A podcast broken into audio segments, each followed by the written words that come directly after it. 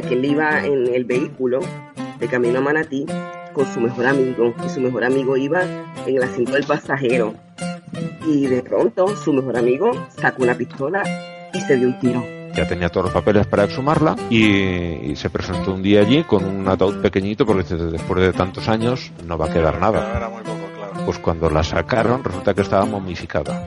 Lo que había, entonces llamaron al enterrador, les prestó un serrucho y la cortaron en dos. Bienvenidos al podcast Cucubano número 29. Esta semana llegamos un poquito tarde, pero llegamos.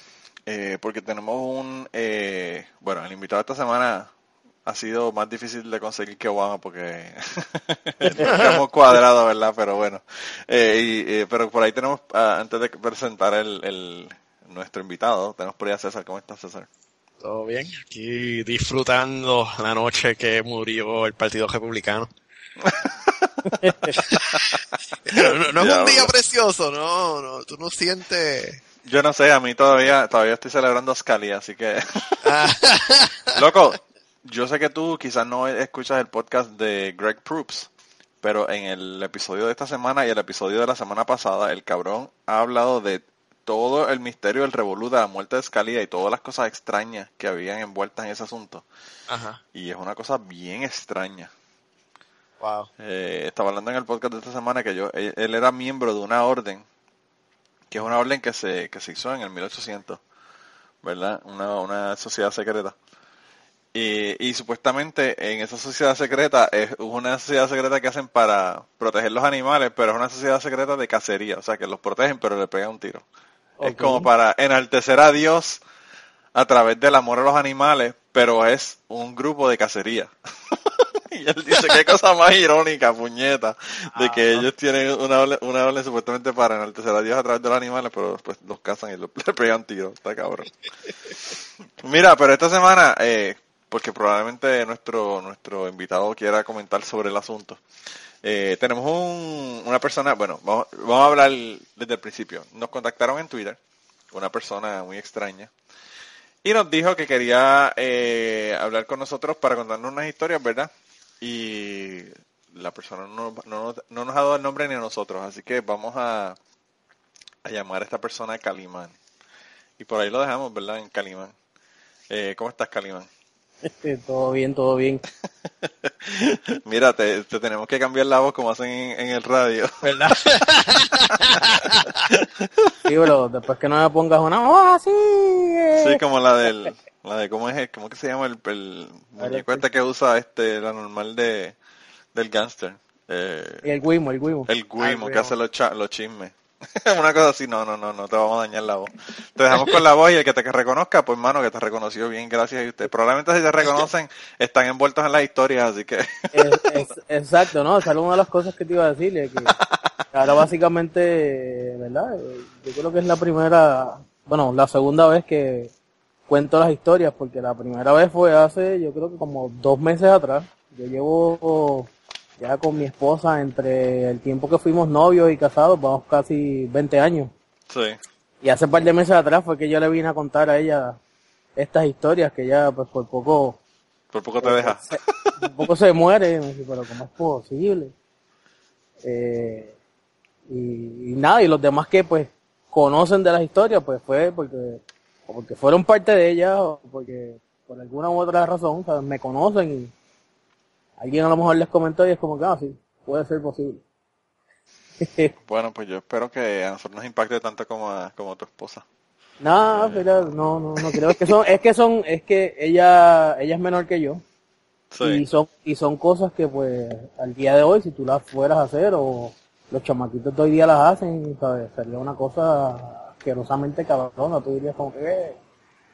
pero nada, yo yo entré a Mayagüez en el 91, 80291. César, no sé, yo escucho por ahí que tú estudiaste en Mayagüez, ¿qué año tú entraste? Yo, 94 y 99. Ok, Ah, pues no era para allá. Es, es un bebé, es un bebé. Pues, pues básicamente nos graduamos juntos. Exacto. Porque yo, yo fui de los, es una de las cosas, yo fui básicamente un, estudiante eterno ahí. Así. Y todo, sí, mano, porque mira, una de las, como, como empieza todo, toda esta historia y los que me, los que me conocen y saben las cosas que a mí me han pasado, siempre me dicen, cabrón, tú tienes que escribir un libro, o, no, pues. Este, Tienes que, tienes que Yo- pedirle permiso a todos los implicados para poder hacer no, el no, libro. es una cosa brutal. No, pero- Mira, a mí, a mí me dijo, me dijo este, eh, mi amigo Carles Acevedo, que estuvo en uno de los podcasts anteriores, que, que la- el truco es no hacerlo como memoria, lo haces como ficción, y así nadie te puede demandar. ah, exacto. Te, te dicen algo y dices, no, eso yo, no lo inventé, eso es tú. No, yo no lo sabía nada, eso, yo, eso fue todo inventado. Y en vez, de, y en vez del, del nombre le ponen los apodos. ¿Sabes? También, sí, sí. Ah, no, pues mira, yo, yo entré, pero yo estuve en la UPI en el 92, así que yo estoy más o menos de tu, de tu, de tu misma clase graduanda casi. Ok. Pues yo entré a Mayagüez en el 91, me gradué en el 99. Ok. Eh, así que, pues, ya tú sabes, básicamente viví todos los, todos los tiempos de la vida colegial, Cuando era todo súper algareta, cuando ya básicamente todo después eh, murió, que la vida social ahí llegó, pues, era bien pobre comparada a cuando, a cuando yo empecé. Pero lo gracioso es de, de lo que yo pienso del asunto es que de la manera en que yo llegué a Mayagüez, eh, a mí ya después de adulto fue que por fin me diagnosticaron ADD. Así que si brinco de una cosa a otra, pues es parte de la historia. Y pues que, por eso es. Eh, a mí siempre me había gustado esta jodienda de aeronáutica y aeroespacial. Y, y yo cogí el College Board en Puerto Rico porque básicamente pues es obligatorio. Porque mis planes siempre habían sido irme a estudiar afuera, a Estados Unidos. Y mi hermano estaba viviendo en el municipio 80, y- ¿qué? 83, 84 de, lo- de, de Puerto Rico, que era en la Florida. Sí, pues, sabes que Nueva York y Chicago y Cleveland se pelean los 79, 80, 81 y por ahí para abajo. Pues mi hermano estaba viviendo en la Florida y pues eh, yo había siempre me había interesado el campo de aeronáutica, aeroespacial y esa cuestión y he buscado información de eh, Embry-Riddle, la, la Universidad de Aeronáutica que hay en Texas, que también pues tienen un, un campus en la Florida. Había buscado eh, información eh, y me llegaron a aceptar y da la casualidad que ese mismo verano que yo me graduaba, mi hermano se antoja de regresar con toda la familia a Puerto Rico. anda. Y, pues, yo tenía cuadrado que si me iba para allá, pues vivía con él, porque él vivía, el, campus era en Daytona, él vivía como a 40 minutos de ahí, de donde era el campus, y él se antoja con regresar a Puerto Rico. Y yo no había solicitado para ninguna universidad en Puerto Rico. En mi familia básicamente, eh, incluyendo por ambos lados, mi mamá, mi papá, nadie había ido a la universidad. Una familia siempre pues habían negocios y todo lo demás. Y cuando pasó, cuando pasó esto, dije, pues, ¿y ahora qué rayos yo voy a hacer? Eh, estaba, yo creo que eso fue como un, para Semana Santa, que ya eso es básicamente terminando el semestre, terminando cuarto año, que ya pues tú tienes que saber dónde tú vas. La orientadora en mi escuela básicamente era un cero a la izquierda. Eh, Yo creo que como el, como el 60% de las, de las orientadoras son cero a la izquierda. Eh, sí, lo que hacen es que te dan el examen este de aptitud, Ah, te leen, lo- te, leen los resultados, te leen los resultados y es como que pues, eso es lo que hay, tú tienes que decidir. Sí, Eh, pues, yo no sabía ya, yo no sabía pues qué iba a hacer. Y yo estaba, yo decía yo, bueno, para UPI a Río Piedra, soy del sur de la isla, para UPI a Río Piedra yo no voy. Eh, no, no voy. por- a espérate, espérate, espérate, espérate, ¿por qué no ibas para la UP Piedra? Eh, no, el, el- honestamente el área metro nunca me, pues, nunca me había llamado la atención, sí, pues, pues, siempre cuando en los veranos trabajaba eh, con la familia, porque siempre en la familia han habido eh, panaderías, restaurantes, eh, cafeterías, almacenes, digo, ya pues tú sabes que con esta Está bien, si, no es, si, no es, si no es que ibas a criticar la UPI, está bien, no hay problema. no, no, pero era que en realidad no, nunca, mira, y te digo honestamente, la, la UPR como tal, el sistema entero, nunca me había llamado la, la atención, Es un lío. porque pues ya yo tenía, yo tenía mi, mi norte de que pues me iba a estudiar afuera porque pues iba a estudiar lo que me gustaba.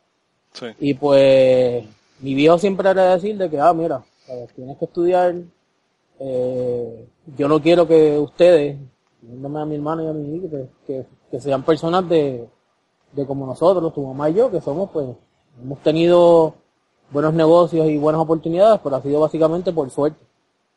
Mi papá trabajó muchos años eh, cuando en Puerto Rico estaba la industria de, de la, de la gasolina como tal, cuando en Puerto Rico se producía gasolina.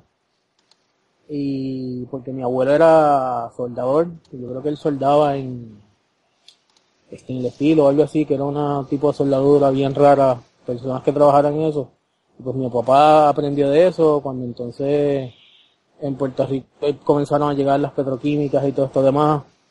Eh, él llegó a trabajar con, con una de las compañías que eh, básicamente trabajaba por el, eh, operaba por el Caribe y en Latinoamérica, eh, en las facilidades como tal. Y pues él de allí había, bueno, te digo que los cuentos que me hacía mi mamá, que me, que me hace mi mamá porque todavía está viva, eh, antes de yo nacer, o yo, o para cuando yo nací, eh, mi papá ganaba unos 20 dólares la hora. Estamos hablando del 73, 75, 70 por allá. Que eso era pues un montón de, de dinero en aquel entonces y pues él, eh, lo- ellos dos, porque yo no sirvo para un carajo para eso, ellos dos sabían manejar muy bien el dinero. Yo para eso no, Ellos sirvo- no sirvo para un carajo. Eso yo no lo saqué de ellos. Eh, y pues cuando sucede esto, yo estoy como que, ¿qué voy a hacer? Y mi papá me dice, no, eh, tienes que ir a estudiar a Mayagüez. ¿Y a dónde? A Mayagüez. Sí, ¿qué carajo ese pueblo olvidar por Dios? y, yo, no- y yo le dije, yo no, yo no quiero estudiar en Ponce, no quiero estudiar en San Juan, no quiero estudiar en San Germán, tú me vas a mandar para Ponce, para, diga, para Mayagüez. Me dice, no, sí, este, y como él trabajó con muchos ingenieros, pues, él era de que, mira, sabes, de aquí es que tú tienes que hacerte pues, una profesión. Y yo, en verano, ya graduado, arranco con mi papá para Mayagüez, sin yo tan siquiera haber solicitado a la UPR. Yo no había solicitado ninguna universidad en Puerto Rico, Wow. porque mi papá quería que yo entrara a Mayagüez. Y empezamos entonces a... Fuimos al decanato de estudiantes, fuimos a misiones, mil cosas. O sea, tú imagínate, yo, verano, ahí con mi papá, por lo menos fue con mi papá, que hubiera ido con mi mamá y hubiera sido peor, ¿no? Pero, el mamás voy aquí viniendo con Con la mamá, sí. solicitar, tú sabes. Y, mano, logré entrar a Mayagüez. Diablo. Sí, en- entré eh, en lo que había disponible, que era educación física. Y yo, eh, bien bello, un tapón de bañera 5'5", pesando 200 libras, para educación física. Era lo que había, me aceptaron y pues era como que, ¿no? Entonces, pues, empiezas por aquí, después pues haces promedio, esto y lo otro, lo puedes cambiar.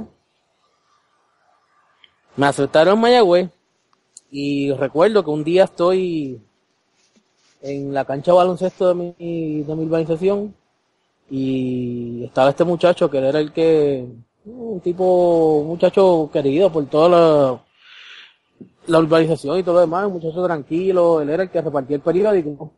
Y estoy hablando con uno de los panas y estamos hablando, estoy haciéndole el cuento este de que, diablo, fui con papi, cabrón, pero pues me aceptaron, voy a entrar en educación física, se joda, resolveré. Y, y una de las cosas que mencioné fue, no tengo en dónde vivir, ahora va a venir la pendejada de encontrar en dónde vivir, estábamos ya a junio, julio, ¿sabes? Y aparece, generalmente ya pasa época, ya pasa, pasa tiempo, todos los chamaquitos hablaron con los panas para estar juntos en el hospedaje, sí, buscar hospedaje y está todo cuadrado. todo- está todo el mundo set. Claro. Y este muchacho que yo, o sea, ya yo lo conocía, teníamos amistad, pero él era mayor que yo y, ¿sabes? No era de que jangueábamos, sino que pues era de ahí mismo de la organización y pues jugábamos básquet juntos y todo lo demás. Digo, yo intentaba jugar básquet. ¿no? Eh, y entonces él me dice, mira, si no tienes dónde vivir, eh, mi roommate y yo, te estoy hablando, ya era un veterano, yo creo que él entró en el 89. Wow. 87 por ahí.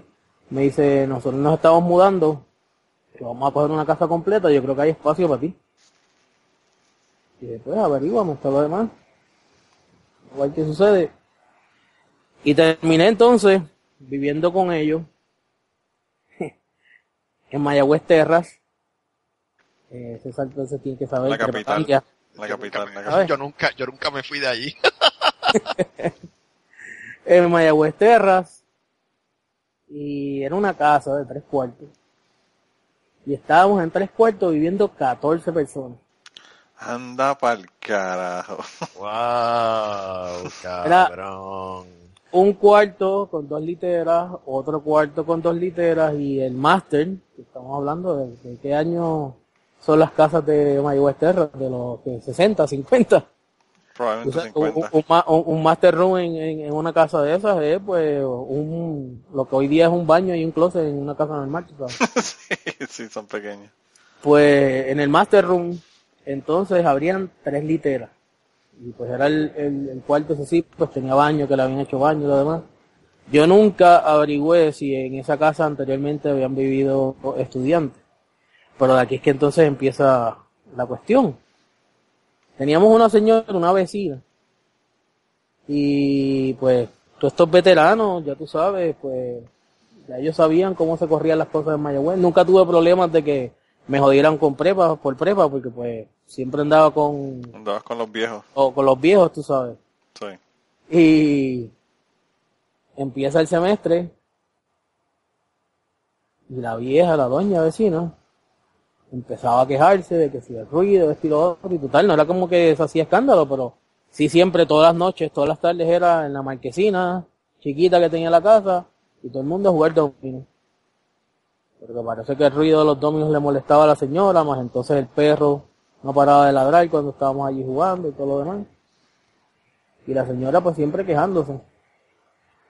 Pero aparte de que vivir con tanta gente, en tres cuartos, dos baños, eh, eh, la cocina no se le podía llamar cocina porque eso era un repositorio de, de platos sucios. Otra cosa. Ah, no, pero eso era todos los, hospedajes. Los, No, los- exacto. Eso, era un desastre. Eh, terminar inventándote cómo poder esconder las cosas de la nevera que no te las comieran. Ah, Eso era, eso son de historias normales, clásicas. Sí, chacho, mano. Pero pasa el primer semestre. Ese fue, yo te diría que mi tercer semestre de, de, de cuarto año. Yo vengo de estudiar en escuela privada. Yo no sabía un carajo de, de lo que era, de ¿verdad? El, mundo así libre y al garete. Y, mano, lo que hice fue el primer semestre fue joder y joder y joder. Yo no me llevaba mucho con la gente de, de mi clase, me llevaba más con la gente de, pues, que vivían en, en mi organización, mis vecinos. Así que pues, yo como tal así de que gente con quien yo dije, ah, Nito, voy a estudiar en Mayagüez y va a estar fulano, esto y lo otro, ¿no? Llego allá, estoy con todos estos veteranos que pues ya ellos están al otro lado, ellos saben lo que es la cuestión del pariseo y la joda, así que pues, cual carajo, lo mismo. Ya tienen todos los contactos. Sí, mi primer semestre, y te estoy hablando que yo entré en educación física. Cogí, yo creo que fueron seis créditos en educación física y las básicas que después tienes que coger, que si español, inglés, esta cuestión. Mi primer Sí. semestre me fui en 1.20 Anda por carajo. y, y, eh, me dieron, ese- sal- debe conocer el término, me dieron una mexicana A la de era una mexicana. Dieron una mexicana. Y eso es, ya tú sabes, para afuera suspendido un año. Y, y ahora, ¿qué carajo yo hago? Porque cuando en casa vean las notas, todo lo demás, cuando lleguen las notas, esto y lo otro, estoy afuera, estoy suspendido. Eh, logré cambiar la dirección. Las notas no llegaron a mi casa.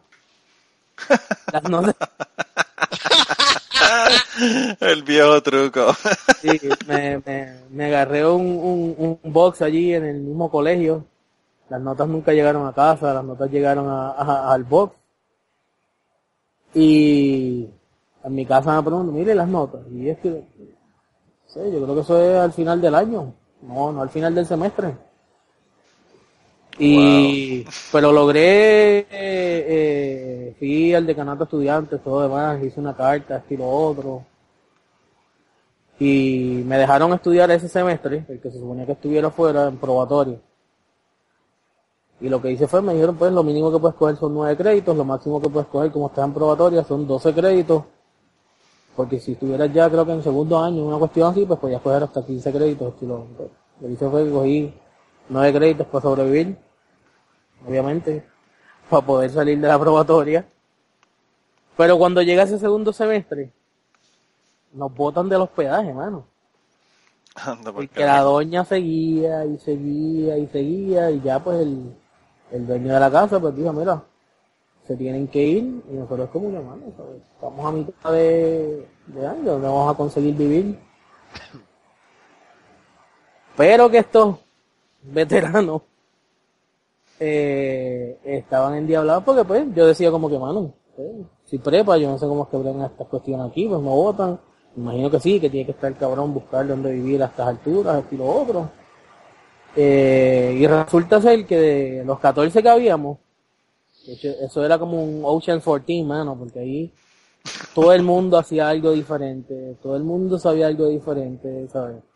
Teníamos uno de los muchachos era hijo de un contratista, él trabajó de chamaquito con su papá en construcción, el primo de él y su hermano, o sea, sus dos primos, uno de los veteranos era, o sea, uno, era uno de los veteranos y su hermano era prepa también, y entonces estaba el primo, que era este que trabajó, que trabajaba con su papá, pues el papá de los hermanos era, era ingeniero, pues obviamente el tío entonces era contratista y todo demás. Así que ya tú sabes, había de todo. Y entonces eh, los veteranos estaban envenenados porque como que, mano, conseguimos esto, ahora va a estar brutal, esto y lo otro. Y empezaron a pensar de cómo vengarse de la doña. Anda para el carajo. Y en una noche esto, de esta, esto promete. esto, esto está prometiendo. en, en, en una en una en una noche de, en una noche de esta sale estaban hablando y el perro ladra y ladra y ladra y ladra estaban jugando dominos y ya pues nos habían dado el ultimátum que era para después de Semana Santa teníamos que estar fuera creo que habíamos llegado entonces a un acuerdo con el dueño y tú sabes que siempre en un grupo o cuando hay mucha gente así grupos grandes siempre está esta persona que tú no sabes quién carajo es y tú siempre piensas que es el pana del pana Sí, siempre sí, sí. está. Y el tipo sale y dice, mano, ustedes lo que tienen, porque querían que no, que vamos a meterle eh, fósforos en las cerraduras y a meterle crazy glue, para que cuando salga no pueda volver a entrar. No, que vamos a explotarle las cuatro bombas del carro. No, que esto y lo otro. Y sale este hombre y sale y dice, pero, loco, lo que tienen que hacer es como, mira, este, fulano de tal, yo lo conozco y ellos tuvieron una situación igual y lo que hicieron fue que eh, le, la- le- le tumbaron el contador de luz y se lo sellaron. Anda Le carajo. espacio. Y todo el mundo fue como que mirándole, es como que. "Diablo, o sea", y- Y en mi mente decía, ¿quién carajo es este?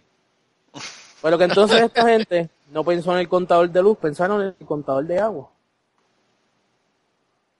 Y justo la noche antes, de la, o sea, la, la- la- la última noche, pues agarraron, yo no sé si fue con Cristo, yo no sé qué rayo, cogieron el contador de agua, le cerraron la llave por la noche y pues le metieron, lo sellaron con, con cemento y pues Y vámonos, va- va- vámonos, vámonos de justa y nos vamos de Semana Santa. Diablo, Wow. está cabrón. Qué clase, de puta. ¿Qué eh, Coño, de verdad que está cabrón porque de ponerle, ponerle en la cerradura eh, fósforos y ponerle pega, a, a sellarle con concreto el fucking contador de agua, eso sí que está cabrón. no, y lo, lo, lo, lo cabrón es, ¿sabes?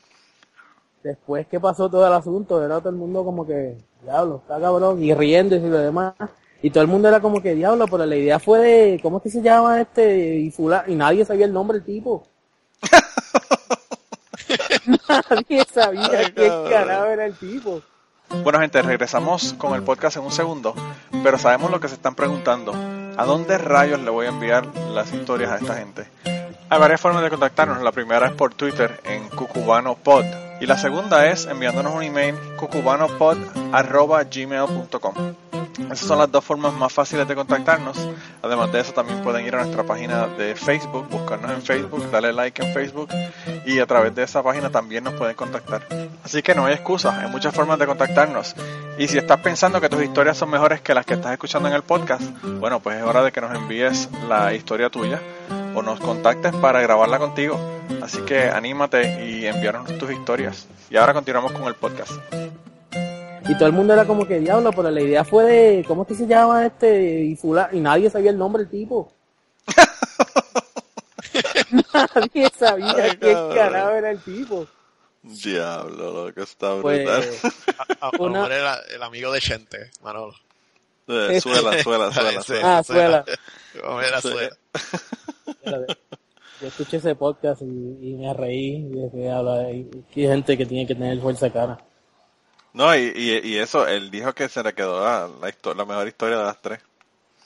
Porque las tres historias eran progresivamente peor. Una, y, y la del medio fue la de la de las chicas que le robaron la, la tarjeta de crédito. Imagínate, imagínate la última. Yo no quiero ni imaginarme. Por cierto, lo tengo, lo tengo en agenda a, a Chente porque me dijo que, que nos teníamos que sentar para contarme la última historia. Así que eh, eh, la historia se nos quedó en aquella ocasión y se nos quedó cuando hablé con el papá de Chente, pero está en agenda, está en agenda. pues César, yo no me fui de, de, de Mayagüez Terra. Nosotros nos votaron de Mayagüez Terra. Está cabrón. Y entonces tú imagínate, eh, ya entonces era para Semana Santa, cuando ya pues habíamos dicho que íbamos a quedar fuera. Y de suerte, eh, un pana de un pana del papá del que era contratista, tenía una casa en el campo en Mayagüez. Estamos hablando donde ya Miradero perdía el nombre. Ya casi Mayagüez estaba perdiendo el nombre. Y tenía una casa en el campo que la casa estaba medio jodida, pero lo nítido de la casa era una casa de alto. Y abajo tenía un billar. Y era como media, casi media cuerda de terreno lo que tenía.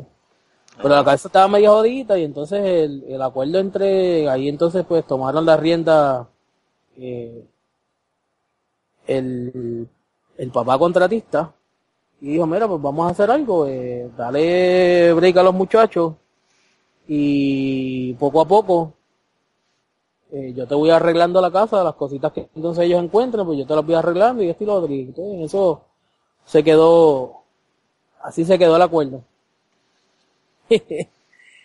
y, ¿qué pasa? La casa tenía billar, era literalmente en, no sé si tú llegaste a, ¿sabes dónde era César? El condominio de las gaviotas. Ah, más o menos, sí. Por donde estaba lo que le llamaban la casa hundida y por donde decían, aunque yo lo vi un par de veces, pero no sé si era cierto, donde, o si todavía vive, eh, Carlos vive, Ajá. ahí arriba. Y estamos hablando 14 personas y lo que habían eran dos carros. Carajo.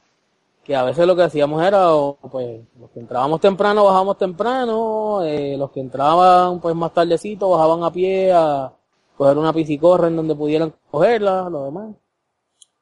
Para que la gente que nos escucha no sepa lo que es Piscicorre, es una, una autobús pequeño eh, que hay miles en Puerto Rico porque como la transportación pública es tan buena. Exacto.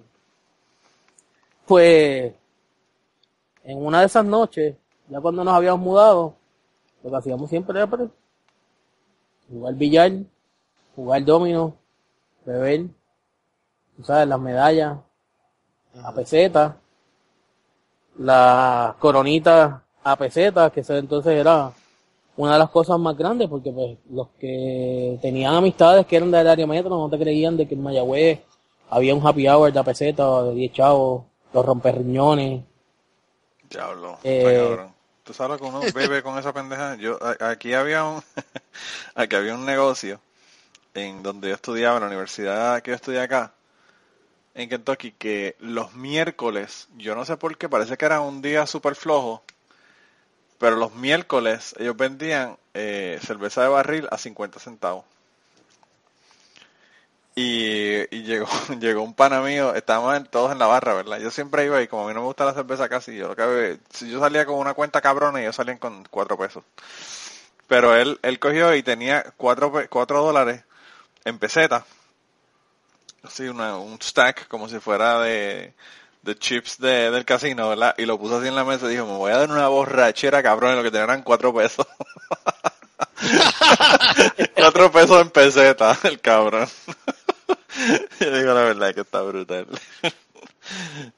No, si no, ahí tú ibas y era, si tenías cinco pesos, era de que al principio si conocías a alguien, tú pagabas los cinco pesos, te guardaban las cervezas en una esquinita ahí en, en la nevera y, y pues te las iban dando por fil- filtración. Después era de que no, pagaban los cinco pesos y te daban los cinco pesos en cerveza y ya. Tenías Anda que entonces aguantarlos y cargarlos. Así que, Diablo, pero eso se, se calienta, no joda. bueno, se calentaban pues para que no se calienten, ¿qué hay que hacer? Tomárselas rápido. Sí, sí, sí, sí. eh, que eh, ya sabes. envenenarte con alcohol. Pues ah, ya, que estamos hablando de los happy hours y de, de- volver a los cuentos en el campo, me acuerdo entonces de mi primer Halloween en Mayagüez, 1991.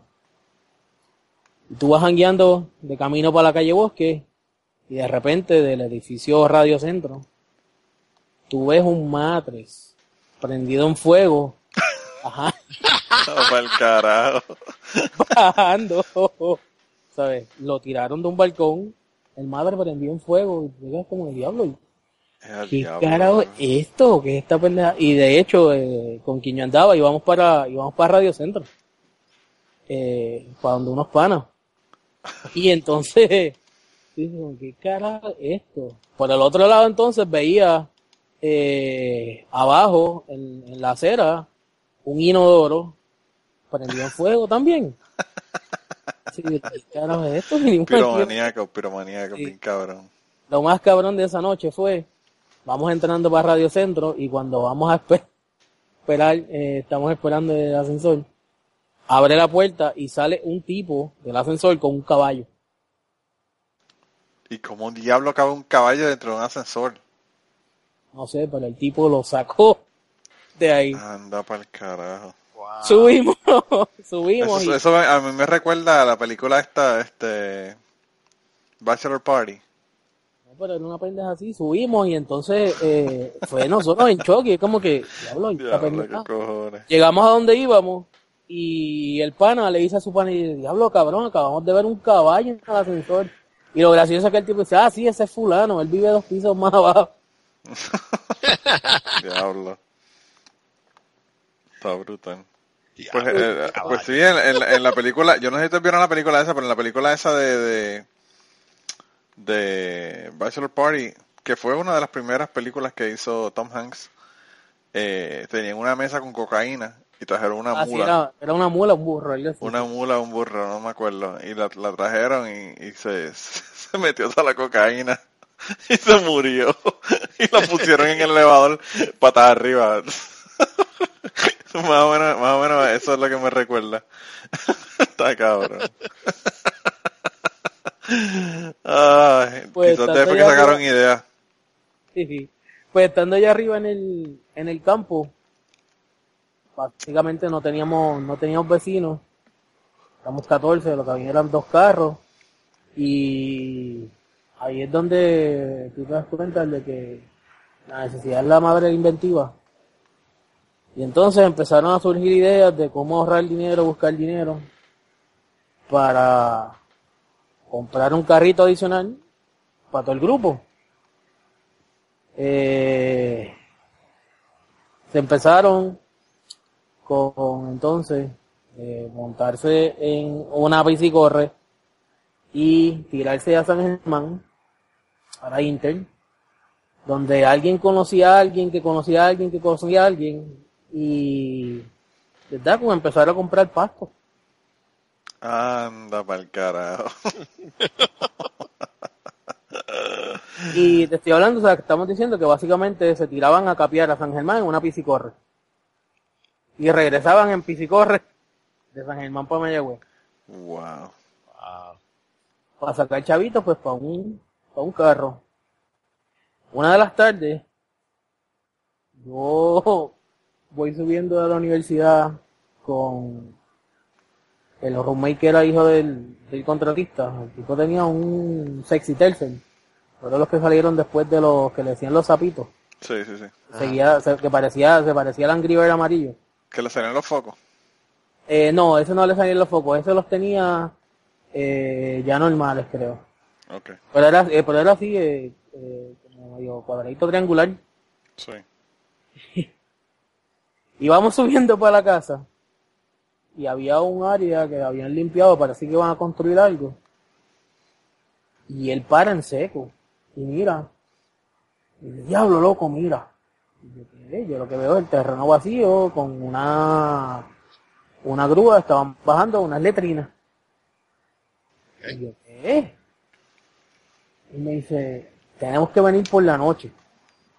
Y yo, loco, ¿de qué carajo? No, que tenemos que venir por la noche, ¿qué? Dale, por la noche, que se joda. Eh, eh, cuando por la noche vamos a bajar, bajamos cuatro en el tercer.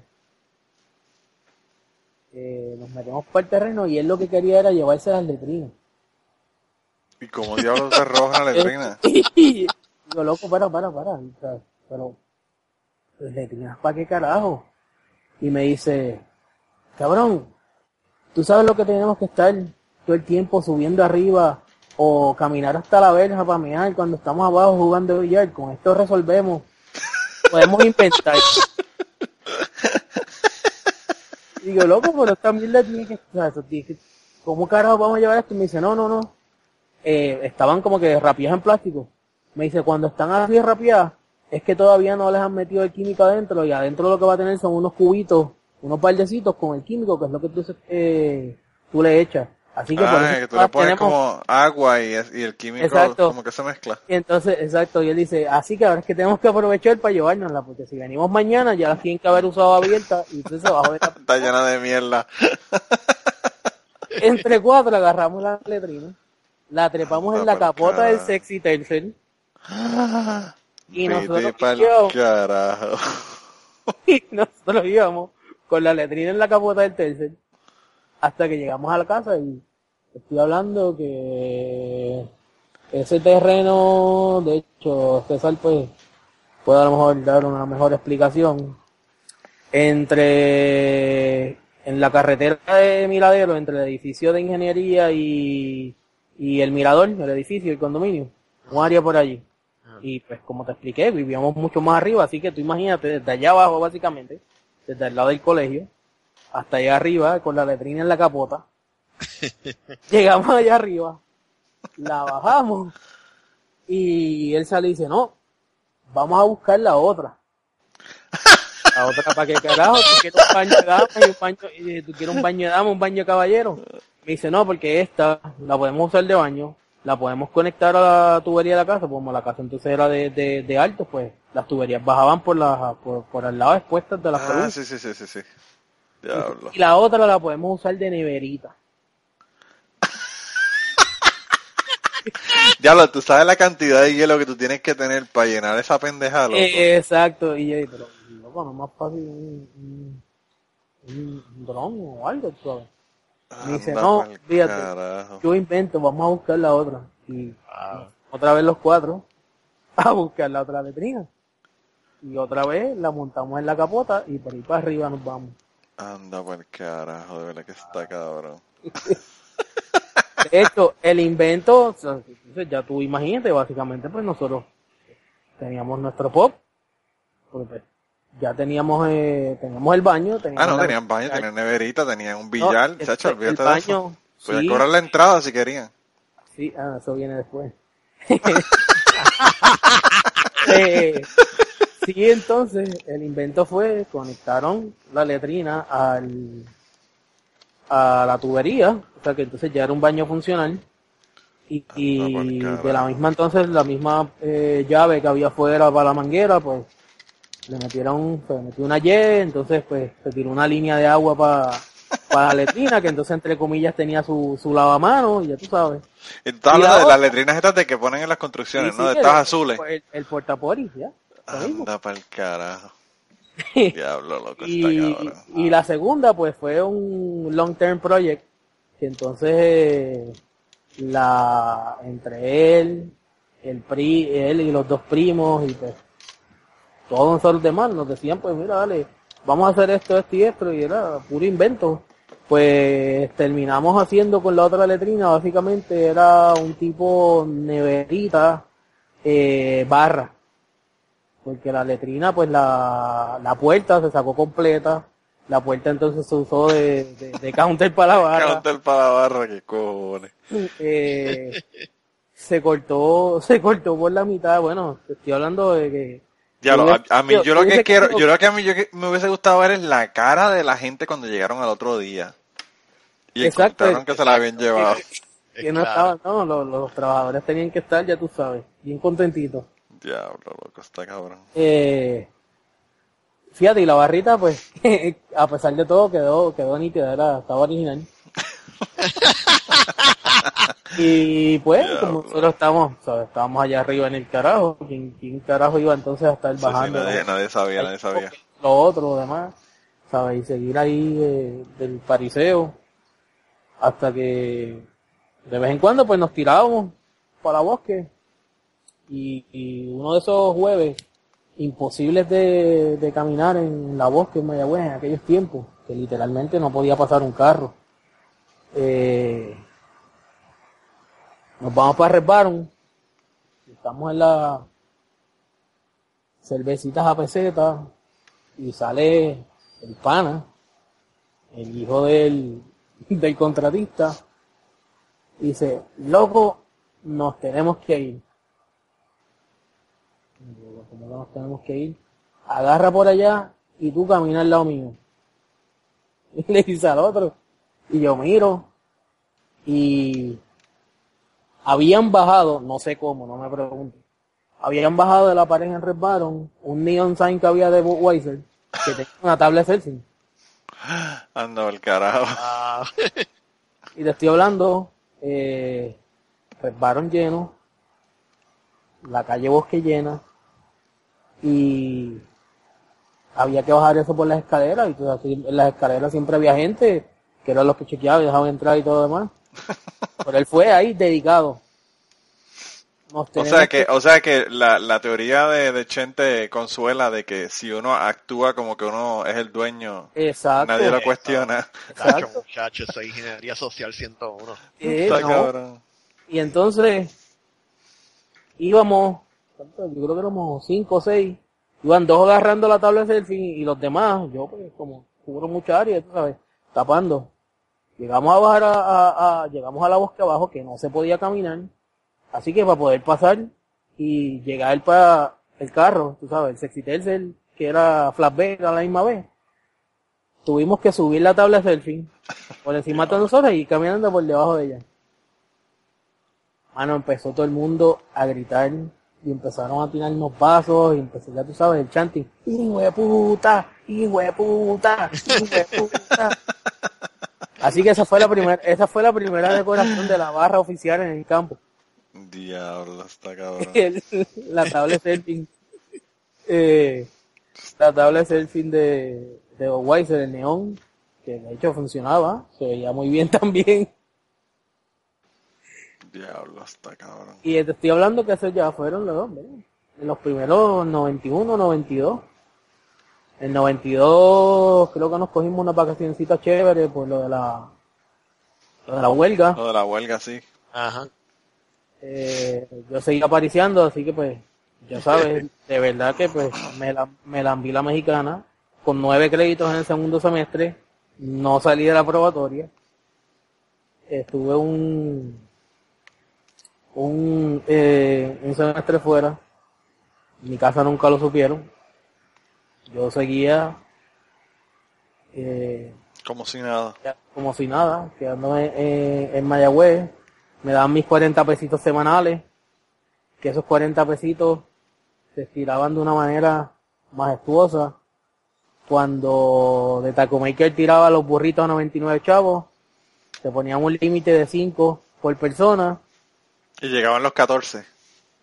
y llegaba todo el mundo a comprar sus 5 pesitos de, de, burritos y si querías más, dabas un segundo round en la fila o ibas al otro día y los burritos así mismo como te los daban envueltos eran para el freezer. Y en el papelito ese de, de, cera buscaba, que en aquel entonces yo no me acuerdo que existieran Sharpie, y lo que habían eran los, que de hecho yo creo que era, todavía eran también marca Sharpie, eran los originales, que era el, el marcador este permanente que tú abrías y te daba una nota al carajo. Sí, sí, sí. Y ya tú sabes, todo el mundo era con sus burritos y escribirle los nombres y los burritos por freezer. Diablo.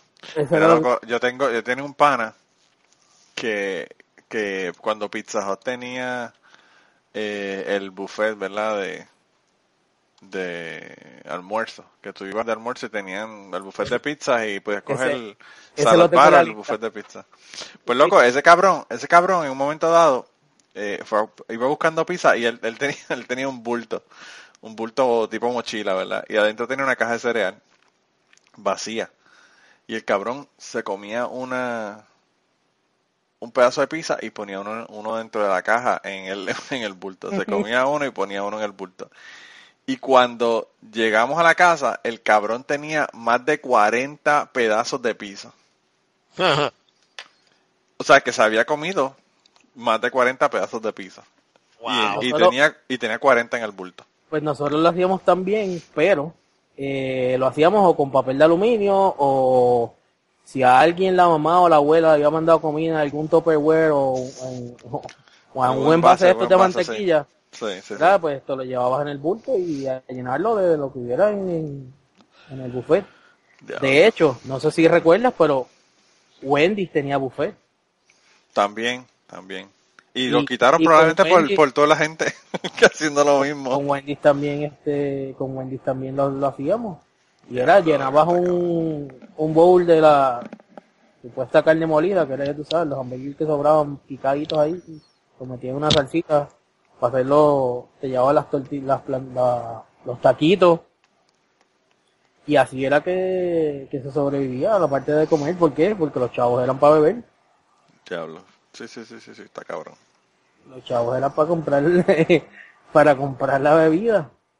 Y de hecho, hubo una ocasión en la que cogimos una pequeña borrachera en cuando existía supermercado Pueblo allí, cuando todavía estaba eh, obras públicas allí en la entrada del colegio Mayagüez, porque estaban dando, creo que en aquel entonces fue cuando había salido Pasoa, no sé qué rayo, estaban dando muestras dentro del supermercado de Pasoa.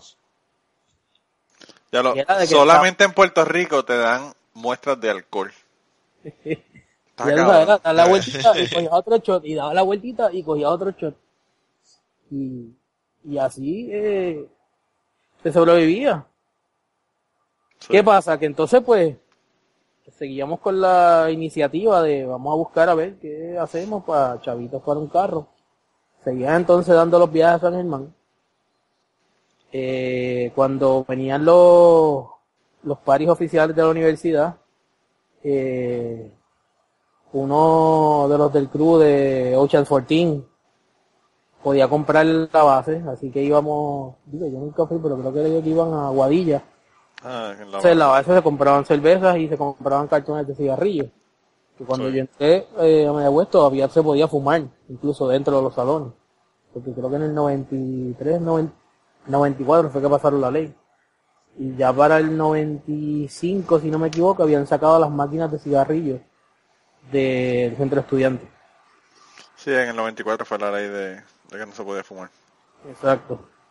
Y pues era ir a la base, comprar cervezas, comprar cartones de cigarrillos y pues los paris oficiales que eran en el gimnasio, pues en el parking vendíamos cerveza y vendíamos cigarrillos.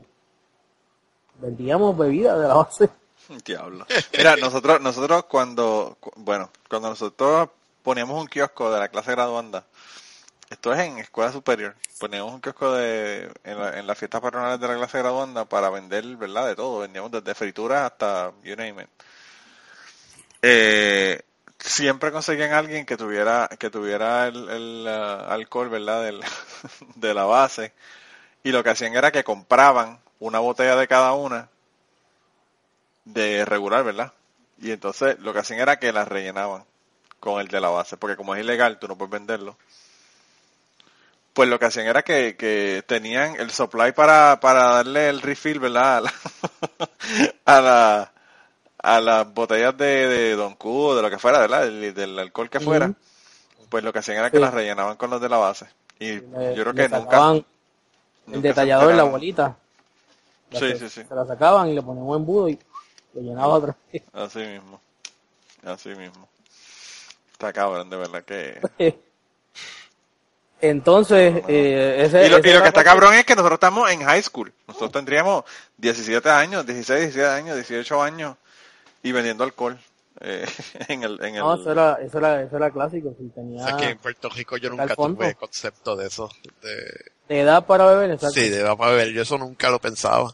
Aquí, aquí cuando yo vine me preguntaron por primera vez, el, el- el- me pidieron el ID, yo poco me caigo y digo, pues espérate, espérate, espérate. Y ya tenía 28 años cuando, cuando yo llegué aquí a, a Estados Unidos. Imagínate. No, yo, llegué- yo llegué acá a Estados Unidos hace nada más que eh, creo, tres, cuatro años. Y Sí. la primera vez que fui a entrar a una barra, no me dejaron entrar porque mi licencia, mi ID era la licencia de Puerto Rico. Ah, ok. Ah, verdad, sí, sí, sí, sí. Y como que no, aquí tiene que ser o una licencia oficial de alguno de los estados o tu pasaporte. Me Imagino, yo voy a andar por la calle con un pasaporte. O la tarjeta verde, ¿verdad? Porque como eres de, como Ah, eres boricua, no, no, no, saben no, que, no. no saben que eres, que no saben que eres eh, legal. No, no, exacto, no, no, claro. no lleguemos, no lleguemos, no lleguemos a eso. No, pero tú, tú estás en Florida, que Florida no está tan malo. En Kentucky es que aquí te dicen, a mí todavía me preguntan. Y tú entonces puedes quedarte aquí porque tu esposa es gringa, ¿verdad? Y así, sí, sobre todo, cabrones. Exacto. Sí. No, un- yo tengo una, una amiga que le pasó, ella es, que tú la ves y es gringa, o sea, tú la ves y tú dices, diablo, esta tipa es gringa, y es boricua, boricua. Eh, el apellido no es común, hasta que una vez la escucharon hablando en español y le preguntaron si ella era boricua. O sea, que, no, le preguntaron que de dónde ella era. Cuando Ella dijo de Puerto Rico, la persona que le había hecho la pregunta originalmente dijo, yo no sabía que en Puerto Rico habían blancos. ¿Qué cojones? Me hacen ¿Sabes? eso- a mí me hacen eso cada rato. Yo pero soy, ya. soy blanco, azules.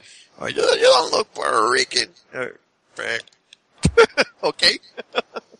No, lo triste, lo triste no es eso, lo triste es que eso te lo dicen a ti porque tú vives allá en la costa este. Aquí, aquí me dicen, aquí yo soy brown, brown anyway. Brown, exacto. Aquí no, fíjate, aquí aunque por- o puedo ser como la leche y me dicen que soy brown. Yo tengo aquí un compañero que es de trabajo que siempre estamos hablando y relajando. Dice, no, because we black and browns, you know. Yeah, black and browns. O sea, nosotros somos los jodidos. Sí, sí, sí. Tengo que verlo, por lo menos eh, el, el, el negro me considera, ¿sabes? Partner. Estamos ahí unidos, uni- unidos en la misma lucha de que estamos jodidos. Sí, está cabrón. A veces yo pienso que nosotros tenemos menos, menos derechos que los negros. Y eso, mira que eso es mucho decir. Pero bueno. Bueno, gente, y este episodio salió bastante largo. Así que lo que decidimos fue dividirlo en dos partes para que quedara más o menos de una hora cada parte. Así que la semana que viene continuamos con eh, Calimán y sus increíbles historias y, y nos, quedó, nos quedan unas historias bastante interesantes sobre, sobre formas creativas de conseguir dinero para, bueno, originalmente para comprar un carro y luego terminaron un viaje a Cancún. Eso lo vemos la semana que viene. Y antes de terminar el podcast, queríamos recordarles que el logo del podcast nos lo hizo Raúl Arnaiz. Muchas gracias a Raúl por el logo. Sus trabajos los consigues en homedecomic.com. Y la canción del podcast está cantada por Maida Belén. Eh, la guitarra la toca Rafi Lin, el 4 lo toca Kike Domenech. A Maida Belén la consigues en Maida underscore Belén en Twitter. A Rafi Lin lo consigues en Rafi Lin Music, Rafi con doble F. Y a Kike Domenech lo consigues en Kike Domenech, con Q las dos. Gracias por permitirnos usar la canción para el podcast y nos vemos la semana que viene.